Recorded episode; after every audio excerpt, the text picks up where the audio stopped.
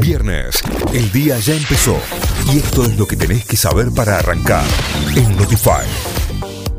Vamos ahora sí a las noticias. Alberto Fernández visita Córdoba. El presidente de la Nación tiene previsto llegar a la ciudad antes del mediodía, donde será recibido por el gobernador Juan Schiaretti.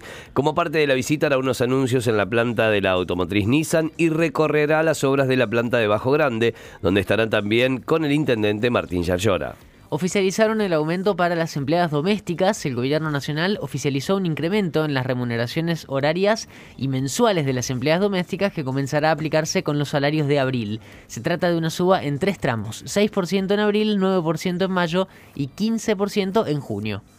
Bono por 18 mil pesos. ANSES habilitó la inscripción simultánea de 150 mil personas. La Administración Nacional de Seguridad Social habilitó este jueves la inscripción simultánea de hasta 150 mil personas en su página web para el bono de 18 mil pesos de refuerzo de ingresos para trabajadores y trabajadoras del sector informal, monotributistas A y B y las casas y los trabajadores de casas particulares. Y aseguró que si bien existe una espera para acceder a la página, no habrá problemas para que todos puedan completar el proceso en los próximos días. La CGT y la UTEP se movilizan este viernes y habrá actos de la izquierda. Hoy la Confederación General del Trabajo Regional Córdoba y la Unión de Trabajadores y Trabajadoras de la Economía Popular se movilizarán en Córdoba a partir de las 11 de la mañana. La marcha partirá desde Avenida Vélez Arfiel y Boulevard San Juan con motivo del Día del Trabajador y la Trabajadora que se conmemora este domingo primero de mayo.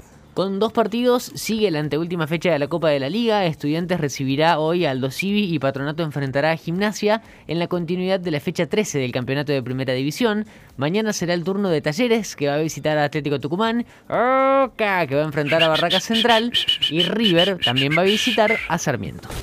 Notify, las distintas miradas de la actualidad para que saques tus propias conclusiones. De 6 a 9, Notify, plataforma de noticias.